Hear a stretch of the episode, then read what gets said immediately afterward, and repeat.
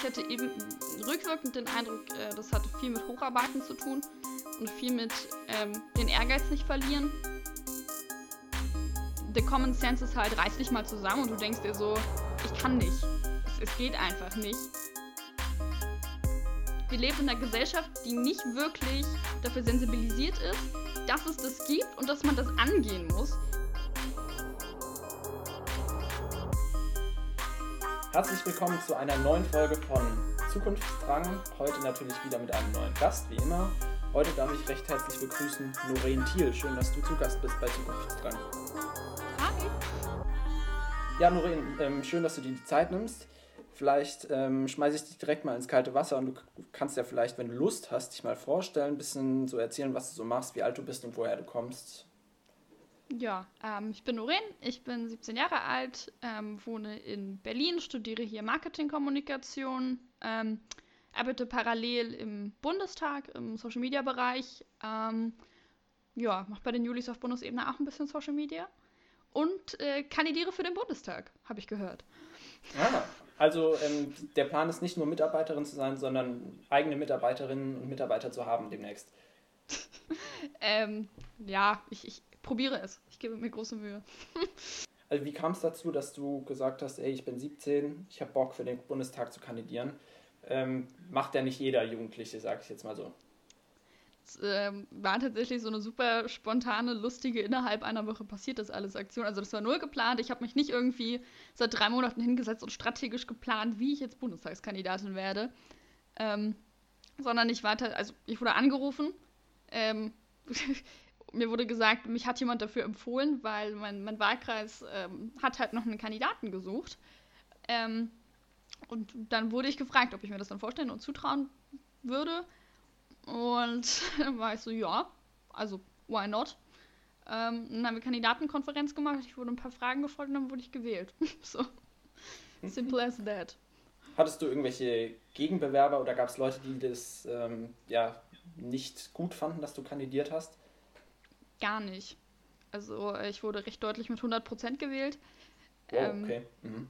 Deswegen, ich glaube, viele waren am Anfang ein bisschen skeptisch. Das, mir haben manche gesagt, dass sie am Anfang recht skeptisch waren. Einfach weil, hm, 17 und hm. Ähm, aber viele haben, also der Großteil von den Leuten oder alle haben mir gesagt, dass ich äh, deren Zweifel ausräumen konnte. Dass ich mich ja, sehr souverän ja. geschlagen habe. Mhm wenn man dir so auf Instagram folgt, aber auch irgendwie weiß, so was du politisch machst im Bereich Social Media, dann weiß man, ich glaube, du hast schon viel mehr Ahnung ähm, von Social Media als irgendwie ein 60-jähriger Bundestagskandidat, dem man vielleicht im ersten Moment mehr vertrauen würde. Aber ich glaube heutzutage, vor allem du kandidierst ja in der, also in der Innenstadt, ja, man, Berlin ist ja natürlich Innenstadt, ähm, da ist ja gerade Social Media besonders relevant, weil da viele junge Menschen wohnen, wahrscheinlich. Ähm, wie würdest du denn dann deine Chancen einschätzen, am Ende auch in den Bundestag einzuziehen? Gerade, kannst du ja sagen, ob das so ist, gerade wenn auch viele junge Menschen in deinem Wahlkreis wohnen. Ähm, also ich bin Realistin. Das heißt, ich weiß, wie mein Wahlkreis gestellt und situiert ist und ich weiß, dass mein Wahlkreis seit Jahrzehnten an die Linkspartei geht. Äh, natürlich auch historisch bedingt. Ähm, deswegen mache ich mir da keine falschen Hoffnungen. So. Ähm, aber natürlich weiß ich, dass es so ein bisschen mein Vorteil ist, dass ich dieses Social Media Ding verstehe ähm, und das halbwegs nutzen kann.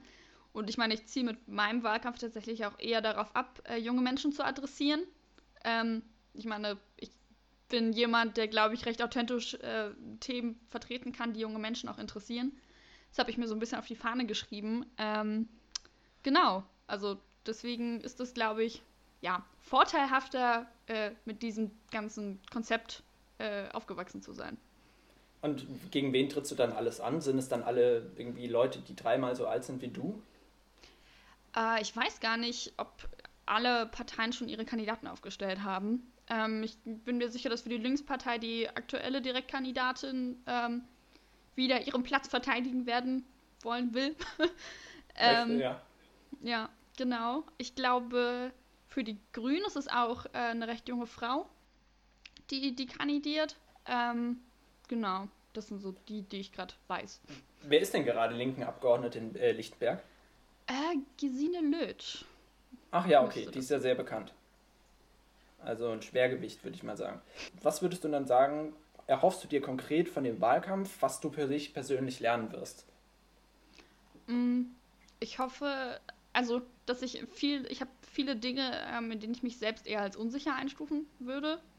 So, ähm, ich bin halt Partei, in, ja, parteiintern, sage ich mal, nicht in allen Themen 100% firm. Ähm, ich hoffe, dass mir der Wahlkampf dabei helfen kann, ähm, dass das wird. Ähm, ja, und halt einfach dieses. Für mich ist es wäre so, so ein Selbst-Challenging, also dass ich über mich hinauswachse. Ähm, einfach sagen zu können, so du nimmst daraus Selbstbewusstsein mit und ähm, die Erfahrung, vielleicht mehr von Menschen sprechen zu können, weil mir das auch unheimlich schwer fällt. Ähm, ja, das sind so, so kleine Dinge, von denen Machst ich hoffe, das, dass sie klappen. Machst du das gerne, über dich hinauswachsen und aus der Komfortzone ausbrechen? Eigentlich gar nicht. Ich finde das schrecklich unangenehm und mag das wirklich gar nicht. Aber ich glaube, ich bin an einem Punkt angekommen, wo ich weiß, ich sollte mal. Ähm, das ist, glaube ich, ganz praktisch so fürs weitere Leben. Wenn man äh, nicht, nicht immer dasteht und so denkt, hm, nee. Aber wieso kommt es, dass du sagst, ähm, ja, ich bin eigentlich so ein bisschen eher die Person, die nicht so gerne aus ihrer Komfortzone austritt. Wieso sagst du dann plötzlich, hey, ich habe jetzt richtig Bock, und zwar direkt in den Bundestag zu kommen, beziehungsweise direkt für den Bundestag zu kandidieren? Was glaubst du, was war so der ausschlaggebende Grund ähm, ja, dafür? Ähm, ich habe sehr, sehr Lust auf Themensetting. Ähm, ich meine, ich habe mir selbst psychische Gesundheit sehr als Thema auf die Fahne geschrieben und hoffe halt so ein bisschen vielleicht glaubwürdig das Thema, äh, dem Thema eine Bühne geben zu können. Ähm, das würde mich unheimlich freuen. Ähm, das war so ein bisschen das, was mich antreibt. Also der, der Gedanke dahinter und ähm, auch junge Menschen vom, vom Liberalismus überzeugen zu können ähm, oder sie überhaupt anzutreiben, äh, was in Politik zu machen oder sich damit überhaupt auseinanderzusetzen und dem, der Politik an sich auch mal ein anderes Gesicht geben als the classical Bundestagsabgeordnete im Anzug. Klar, also glaubst du vor allem, dass du viele junge Menschen auch motivieren wirst, überhaupt zur Wahl zu gehen, aber zweitens dann auch irgendwie in die Politik zu gehen? Hast du da vielleicht auch schon Rückmeldungen bekommen von irgendwie Freundinnen oder so, von Freunden? Mm, nee, ich glaube, so weit im Wahlkampf sind wir dann tatsächlich gar nicht. Ähm, aber natürlich ist es halt äh, die Hoffnung, wenn es am Ende fünf Leute sind, die irgendwie sagen, so, boah, FDP voll cool, ähm, trete ich ein, mache ich mit, ähm, ist daran ja was gewonnen. Ja, auf jeden Fall.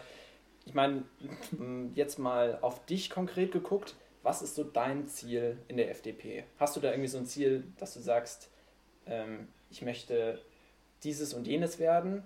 Und du hast, glaube ich, in einem Interview gesagt, es nervt dich, dass alle Leute dich fragen, ob du mal Bundeskanzlerin werden möchtest. äh, aber hast du da irgendwie so ein konkretes Ziel in der Politik und in der FDP? Nee, gar nicht.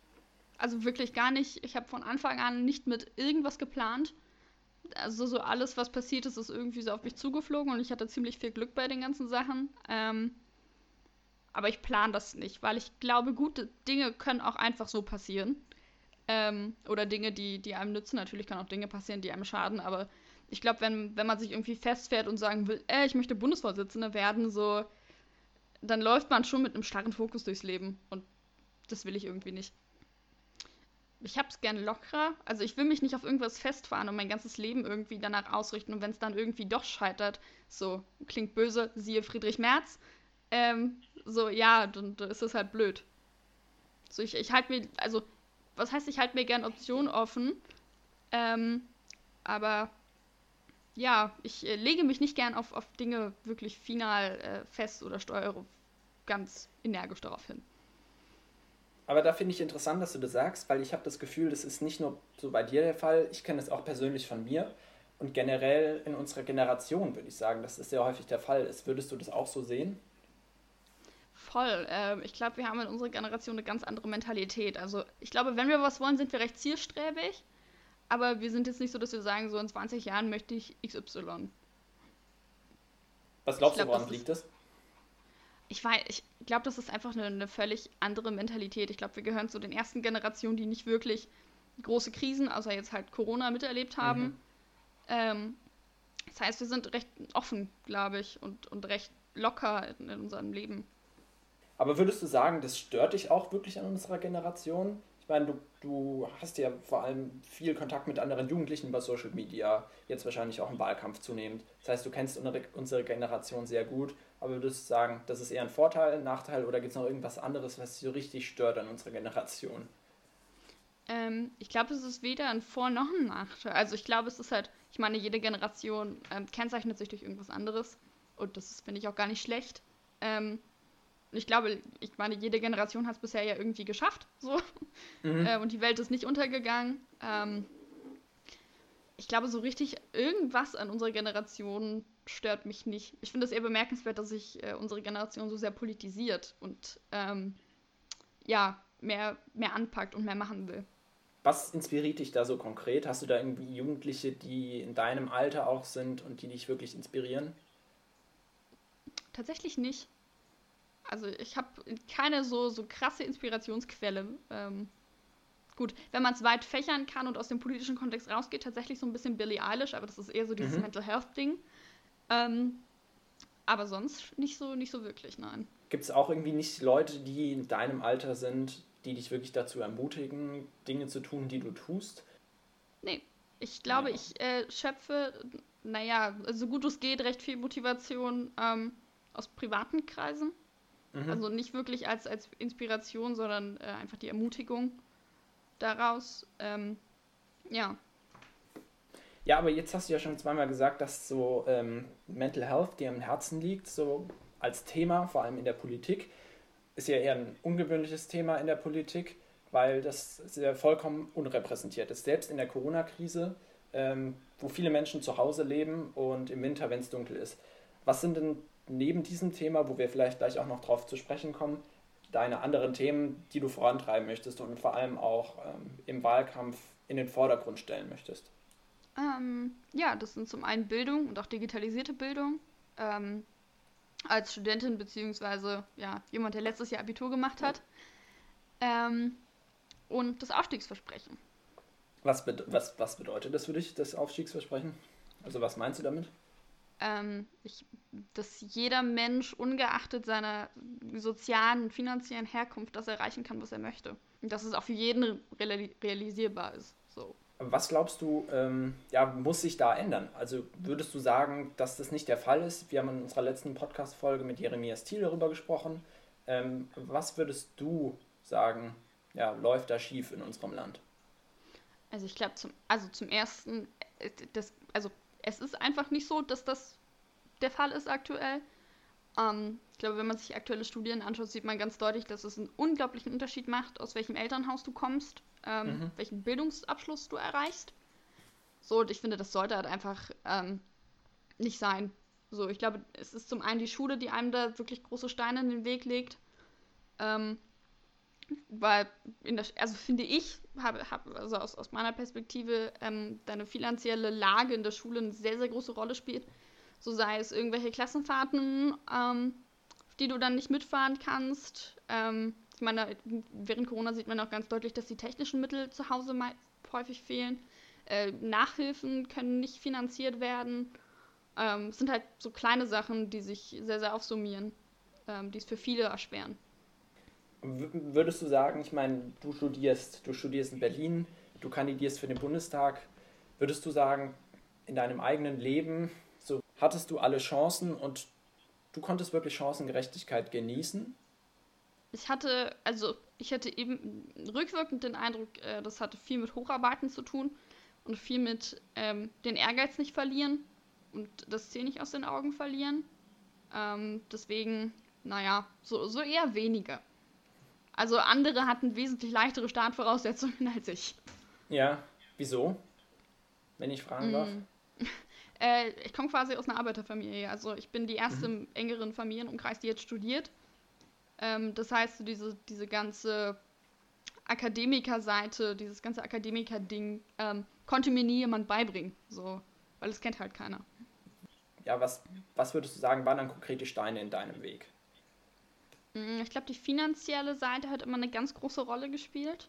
Mhm. Ähm, dadurch, dass meine, meine Mama auch ab einem bestimmten Punkt alleinerziehend war, nochmal doller, weil ich noch einen kleinen Bruder habe und das äh, muss dann irgendwie ausgepegelt sein. Ähm, es waren halt, waren halt immer, also ich, du hattest irgendwie als Kind das Gefühl, auf dich alleine gestellt zu sein, was dieses ganze Schulding angeht. So, du hast ja zusätzlich immer das Problem, dass deine Eltern dann eine Weile aus der Schule raus sind ähm, und denen das sowieso ein bisschen schwerer fällt. Ähm, deswegen, also ich will nicht sagen, mir hat es an Unterstützung gefehlt. So, das gar nicht. Ähm, ich bin meiner Mama unglaublich dankbar für alles, was sie für mich getan hat. Ähm, aber so, so klar, es sind halt, sind halt immer so Kleinigkeiten gewesen, so dass wenn man nicht mit auf eine Fahrt konntest, war das finanziell nicht drin war, so klar. Ist halt schon als Kind, glaube ich, schmerzhaft. Mhm.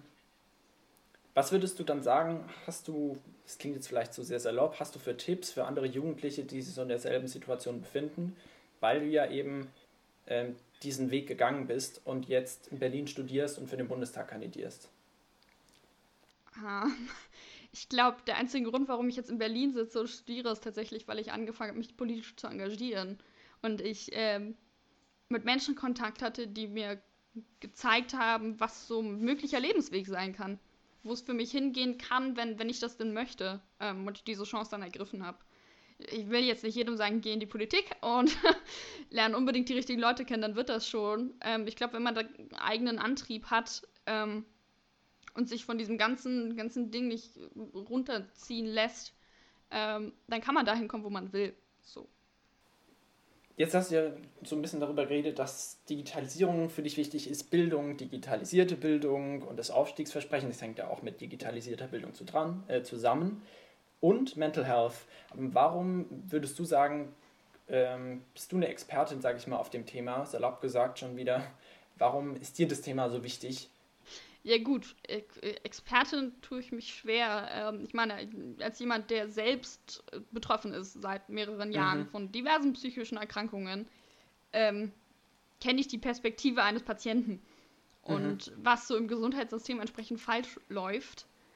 Ähm, natürlich, wie es ist, wenn man quasi permanenter Stigmatisierung ausgesetzt ist. So, und wie, wie viel oder wie sehr Awareness in Deutschland für psychische Gesundheit und für Menschen mit psychischen Erkrankungen ähm, einfach fehlt. So, das, ich würde mich nicht als Expertin betiteln, weil jeder Mensch mit psychischen Erkrankungen macht so seine eigenen Erfahrungen, wie es ist, psychisch erkrankt zu sein. Ähm, aber ich glaube, ich habe eine andere Innenperspektive als vielleicht Menschen, die damit noch nie Kontakt haben. Mhm. Aber würdest du sagen, das ist der einzige Grund, warum dieses Thema in Deutschland unterrepräsentiert ist? Und vielleicht ist es ja auch aus deiner Sicht gar nicht unterrepräsentiert. Wie siehst du das? Ich finde, es ist ab. Also, es ist in der öffentlichen Debatte völlig unterrepräsentiert in Anbetracht der Tatsache, wie viele allein an Depressionen erkrankte Menschen es in Deutschland gibt. Ähm, das Problem in Deutschland ist halt einfach die Stigmatisierung, so dass niemand drüber spricht, ähm, beziehungsweise man nur beim Therapeuten so wirklich drüber spricht, so dass du teilweise in deiner Familie dafür geschämt wirst, wenn du irgendwie psychische Krankheiten hast oder Depressionen, weil the common sense ist halt, reiß dich mal zusammen und du denkst dir so, ich kann nicht. Es, es geht einfach nicht. Ähm, eine, eine Anekdote, die ich hoch und runter beten kann, ist, ich habe, wenn ich mich früher in der Schule wegen, deswegen krank gemeldet habe, habe ich mich nie deswegen krank gemeldet. So. Ich habe mich immer krank gemeldet, weil ich Bauchschmerzen hatte, weil ich Kopfschmerzen hatte, weil irgendwas anderes passiert ist, aber ich habe mich nie krank gemeldet, weil ich eine depressive Episode habe. Weil ich einmal die Situation hatte, dass eine Lehrerin tatsächlich zu mir gesagt hat, ja, probier's doch trotzdem, komm doch her. Und wenn du an einem Tag einfach nicht mal aus dem Bett kommst, dann kommst du auch erst recht nicht zur Schule. So. Mhm. Und da merkt man einfach, wie, wie sehr das zum, zum einen pädagogischen, aber auch allgemeingesellschaftlich ähm, an Awareness fehlt. Klar, also es klingt so, als wäre dieser Spruch von der Lehrerin so ein bisschen symbolisch gewesen für die Haltung im ganzen Land. Ich glaube, es ist viele Menschen, die damit halt noch nie Kontakt hatten, für die ist das halt einfach so. Die, ich glaube, viele Menschen glauben halt echt einfach so, indem man sich zusammenreißt, ist es getan. So, du hörst doch ganz oft so, ja, mach doch einfach Sport oder isst Schokolade. So, ja, aber that's not enough. Mhm. Und wie würdest du jetzt das Thema mit der Politik verändern? Vielleicht kannst du ja mal sagen, hast du irgendwie konkrete Forderungen wenn, äh, an die Politik in der Corona-Krise, was sie tun sollte, ich glaube, was ich ganz cool fände, so nach kanadischem Vorbild, äh, ist ein Mental Health Day, ähm, wo groß und breit Kampagne aufgefahren wird. Ähm, und, und, Awareness dafür. Ich meine, wenn man überlegt, was für große Kampagnen äh, die Bundesregierung für, den Organ, für die Organspende, ähm, ohne das gegeneinander ausspielen zu wollen, um Gottes Willen, mhm, Organspende klar. ist wichtig. Ähm, Aber so, wenn, ja, so auf, auf dem Niveau eine Kampagne, ähm, damit wir da vielleicht mal hinkommen, wäre ganz praktisch. Und zum einen musst du halt komplett die Bedingungen für Therapeuten und Psychologen in Deutschland verbessern.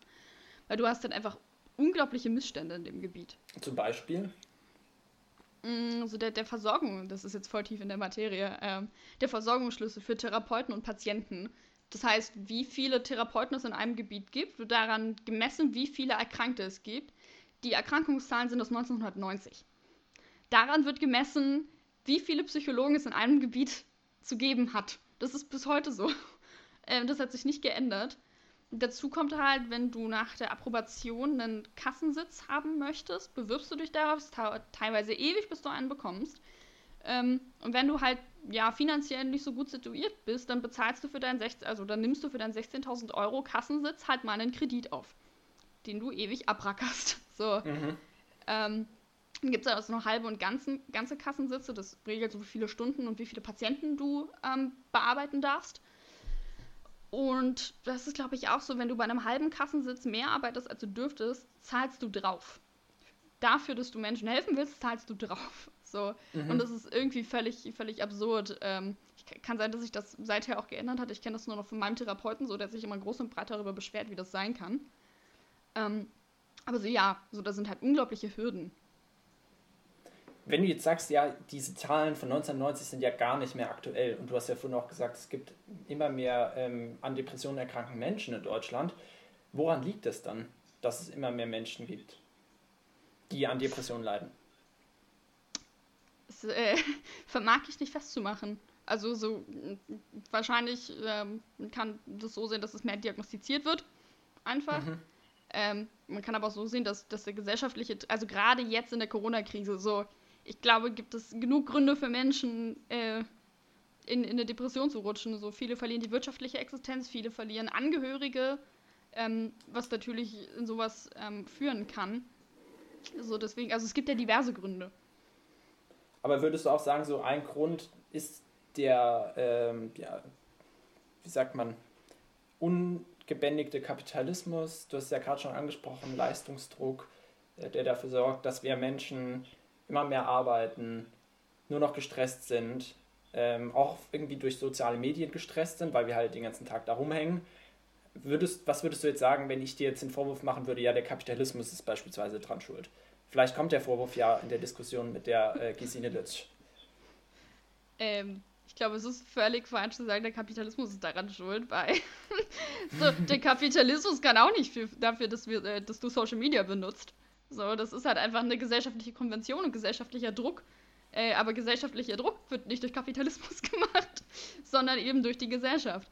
Mhm. So, äh, keine Ahnung, Menschen im Sozialismus benutzen auch soziale Medien. So, also es ist völlig absurd, das irgendwie auf eine, auf eine Systemfrage abzuschieben.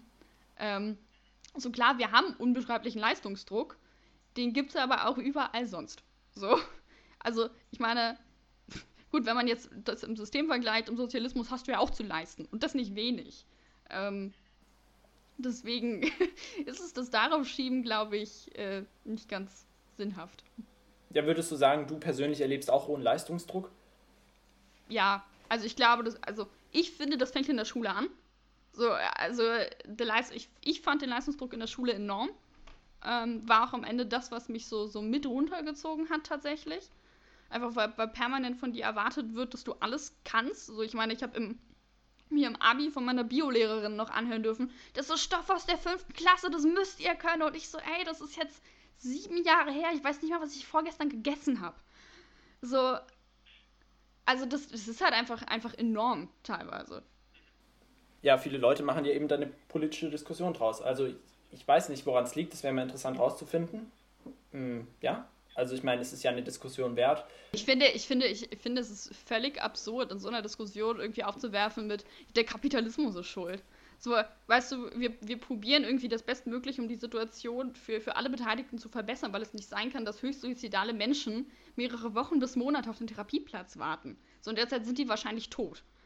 So, und dann anzukommen mit, der Kapitalismus ist es völlig dämlichste, was man machen kann. Einfach weil so, hier geht es nicht um irgendeine Systemfrage, hier geht es einfach darum, dass so, selbst in jedem anderen System wird es psychisch kranke Menschen geben und denen muss geholfen werden und das bestmöglich. So, und wir leben in einer Gesellschaft, die nicht wirklich dafür sensibilisiert ist, dass es das gibt und dass man das angehen muss. Wenn man teilweise heute noch von, von älteren Leuten hört, ja, reißt euch doch einfach zusammen, so schlimm kann es nicht sein.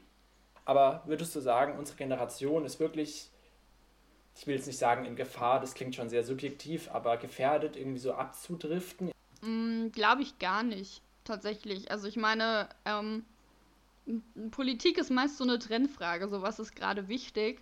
Und die einen bleiben dann für immer beim Antikapitalismus oder bei Umweltfragen hängen und die anderen entdecken halt andere Themen für sich und somit auch andere Positionen. So, ähm, ich traue jungen Menschen durchaus zu Entscheidungen zu treffen, aber Meinungen sind halt wandelbar. So hätte man mich mit 13 gefragt, also lustige, lustige Geschichte. Ich hoffe, das liegt mir niemand falsch aus. Ähm, 2009 war das, glaube ich, zur Landtagswahl in Brandenburg hatten wir zu Hause, nee, das war nicht 2009, das war 2014. Zur Landtagswahl in Brandenburg hatten wir einen Flyer von der AfD im Briefkasten und ich dachte mir so, ha, klingt ja ganz witzig. Und das würde ich heute nie wieder sagen, geschweige denn denken. so, das, aber so, keine Ahnung. Ähm, ich glaube, in der Vergangenheit hat jeder irgend, also ich war kurz davor, bei den Jusos einzutreten, keine Ahnung. Ähm, ich glaube, Meinungen sind ja dazu da, um sich weiterzuentwickeln. So, ich mhm. habe zu, zu Corona vor einem Dreivierteljahr äh, Dinge gesagt, die würden mir heute nicht mal mehr im Traum einfallen. Und ich meine, wir sind ja dazu da, dass wir uns weiterentwickeln können und auch andere Meinungen bilden. Ähm, Deswegen glaube ich halt einfach nicht, dass unsere Generation verloren ist so, oder irgendwie abdriftet ähm, oder whatever. So jeder hat halt seinen Fokuspunkt. Mhm. Und wie siehst du das, dass immer mehr Jugendliche auch die Grünen wählen oder laut Umfragen die Grünen wählen wahrscheinlich? Ähm, ja, ärgert dich das so ein bisschen, vor allem als Liberale? Oder sagst du, hey, die werden ihre Meinung irgendwann schon noch ändern? Mm, nee, warum soll mich das ärgern? Das ist ja ein demokratischer Prozess und wenn junge Menschen halt eben jetzt grün wählen möchten, dann sollen sie doch bitte grün wählen. Ich meine, dazu ist Dem Demokratie ja da. Meine Aufgabe ist es ja, im ja, Wettbewerb der Ideen die besseren Ideen und Lösungen zu präsentieren. Und wenn ich das nicht hinkriege, dann muss ich ja die Schuld bei mir suchen, dass ich das offensichtlich falsch transportiert habe oder nicht überzeugend genug. Mhm. Das stimmt, sehr selbstkritisch. Ähm, und gibt es irgendwelche Politikerinnen? Das ist nämlich eine Frage, die ich mir lange überlegt, also nicht lange überlegt habe, aber ich habe mir gedacht, die muss ich der Noreen auf jeden Fall stellen. Gibt es eine Politikerin oder einen Politiker, mit dem du einfach gern mal einen Kaffee trinken gehen würdest? Ich bin mit vielen schon Kaffee trinken gegangen, ähm, deswegen sind ganz viele schon von meiner Bucketlist weg. Ich frage mal ganz ähm, neugierig, wer war das alles? Ich, ich, bin, mit, ich bin mit Johannes Vogel äh, Kaffee, also waren, ich war mit Johannes Vogel Kaffee trinken, das war sehr nett und angenehm. Ähm, ich würde, glaube ich, gerne mal mit Cem Özdemir Kaffee trinken. Ich glaube, mhm. das wäre ganz cool. Da muss man nach Stuttgart kommen, oder er ist ja auch in Berlin. Aber was. Ich habe ihn, hab ihn einmal, ich hab ihn einmal äh, beim Mittagessen gesehen, das fand ich sehr cool. Immerhin. Ja. Äh, was interessiert dich so an Jim Özdemir? Um, ähm, ich, ich äh, bin ein sehr großer Fan von Jim Özdemirs Art. Und mhm. dafür, ja, man, man, ja, man kann die Grünen ja auch so schön verteilen. Er gehörte jetzt zu diesem Realo-Flügel. Ja. Ähm, was ich äh, sehr sympathisch finde. Einfach weil es nicht dieses knallharte Anti ist, ähm, sondern ich finde, dass Cem Özdemir ein sehr konstruktiver Mensch ist. Ähm, mit, mit auch sehr liberalen Positionen und Ansichten. Ähm, und er eine klare Kante gegen die Türkei fährt, was ich auch sehr sympathisch finde. Das stimmt, das hat einen Reiz, muss man sagen. Ähm, Der nimmt halt auch kein Blatt vor den Mund. Also das ist halt auch wirklich angenehm. So. Der redet stimmt. halt ich nicht mein, um den heißen Brei. Und er ist, ich meine, ich bin jetzt selber kein VfB-Fan, aber er ist auch äh, beim VfB aktiv, glaube ich, irgendwie, weiß nicht, nicht im Aufsichtsrat, aber in irgendeinem Beirat. Und ähm, ja, er ist schon sehr sympathisch, muss man sagen. Also, ja, das macht ja aber auch Christian Lindner sympathisch. Er ist ja BVB-Fan. So, ne? Ja, es liegt aber nur an den Farben, glaube ich. Nee, nee, also das liegt auch am Verein. Also. Ja, ich weiß, aber ich. Äh, könnte sein. Ich, ich, ich, ich, ich, habe, ich habe den Hin verstanden, ja. Aber du bist Köln-Fan, oder? Nein, Dortmund ich bin, auch. Ich bin BVB-Fan. Ja, gut, da hast du eine Gemeinsamkeit mit Christian Lindner.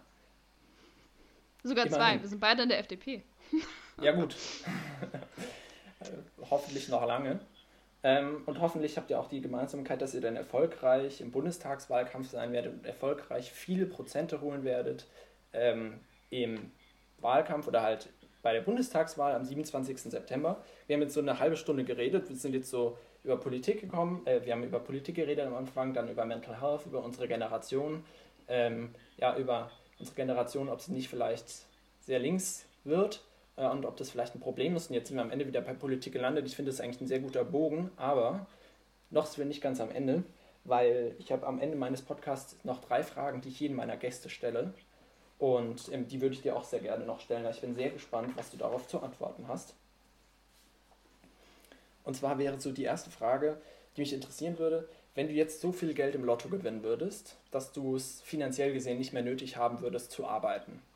Was würdest du dann mit deinem Leben anfangen im Vergleich zu deiner jetzigen Situation? Ich, ich weiß nicht, ob das die genaue Antwort der Frage ist, aber ich würde meine, meine Uni, mein, meine Studiengebühren abbezahlen. Schon im Voraus. Und alles andere ist so ziemlich optional. Also, ähm, keine Ahnung. Ich würde, weiß ich nicht. Vielleicht würde ich einmal Urlaub in Kanada machen. Das will ich schon irgendwie, seit ich klein bin. Ähm, vielleicht würde ich das endlich mal machen. Kanada ist wirklich wunderschön. Also ich war noch nicht dort, aber ich meine, wenn es einem Leute erzählen, dann wird es wohl stimmen. Aber würdest du irgendwie deinen Job direkt kündigen und keine Ahnung was machen oder würdest du politisch aktiv bleiben und so? Also du hast ja die Bedingung gestellt, dass ich äh, nicht mehr arbeiten müsste. Aber ich würde wahrscheinlich weiter arbeiten, einfach weil ich ähm, das, was ich mache, beziehungsweise das, was ich auch noch in meinem Studium machen kann, sehr, sehr mag. Ähm, und, und sehr, sehr schätze. Deswegen, ähm, ja, macht mir das Spaß genug, dass ich äh, das auch beruflich machen würde. Ich glaube, das ist immer die beste Antwort. Also, sonst sollte man sich vielleicht mal hinterfragen. Aber ähm, ja, un ganz unkritisch gesagt. Äh, die zweite Frage ist, ähm, ich weiß ja nicht, ob du gerne liest oder nicht, aber wenn es jetzt bei dir zu Hause reinregnen würde und alle deine Bücher würden zerstört werden, außer ein Buch, was du retten könntest, ähm, welches Buch würdest du retten? Ähm, ich, hab, ich besitze tatsächlich nicht sonderlich viele Bücher, weil ich nicht gern lese. Das hat bei mir auch sehr lustigen schulischen Hintergrund. Mhm. Oh, ich weiß es nicht. Ich muss mal kurz nachsehen. Was habe ich denn hier so? schöne Frage, schöne Frage. Damit kriegt man mich immer. Ähm, was ich gern gelesen habe, war äh, Sei Pilot deines Lebens von Matthias Strolz. Das hat mich äh, sehr, das hat mich sehr inspiriert tatsächlich und äh, sehr ermutigt. Ähm, mhm. Das finde ich gut. Vermutlich würde das ich das ist doch dieser äh, Abgeordnete aus Österreich, kann es sein? Genau. Ja, ich weiß nur, der hat, ähm, der schickt, hat seine Bücher, glaube ich, an die Abgeordneten im Bundestag geschickt, auch an die FDP. Ich meine, habe ja, hab da auch mal Bücher gesehen. Jedenfalls die dritte Frage, die ist jetzt äh, ein bisschen weiter, also umspannt nicht nur deine eigene Wohnung, sondern äh, die ganze Erde, weil die Frage ist, wenn du jetzt einen Satz aufschreiben könntest oder vorlesen könntest, ähm, den alle 7,6 Milliarden Menschen auf der Erde sich anhören müssen oder lesen müssten, ja, welcher Satz wäre es? Richtig tief philosophische Fragen hier, wow. Ähm, oh Gott. Weil die Welt ist so allumfassend. Es gibt halt einfach so viele Probleme. So, wow. Ähm, War das der Satz? ähm, nein, war es nicht. Irgendwas tief philosophisches. Einfach, einfach hier irgendwas tief philosophisches einfügen, ähm, was, was, keine Ahnung, Weltfrieden macht oder irgendwie sowas. Und ja, genau. Das ist trotzdem doch ein schönes Schlusswort, würde ich sagen. Vielen Dank, Noreen, dass du in dem Podcast zu Gast warst. Gerne.